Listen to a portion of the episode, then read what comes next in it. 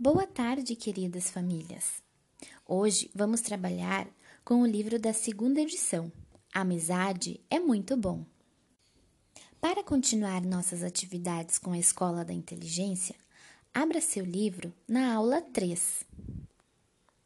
Totó aprendendo a valorizar os amigos.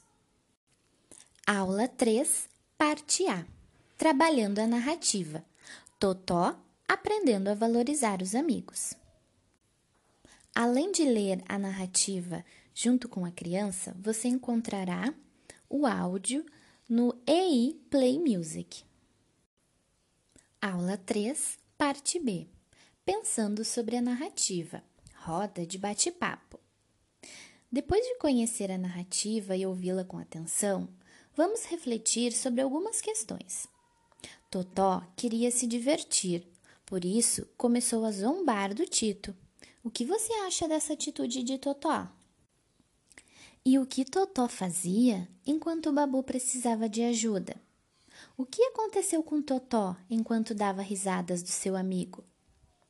Você acha que Totó é maldoso ou que ele ainda não sabe brincar? Totó mereceu a ajuda dos seus amigos? Por quê? E você? Gostaria que um amigo falasse uma mentira a seu respeito para outro amigo seu? Você dá risadas junto a seus amigos? Totó sabia elogiar seus amigos? Por quê? E você, elogia seus amigos?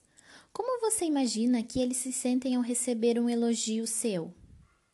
Como você se sente ao fazer um elogio?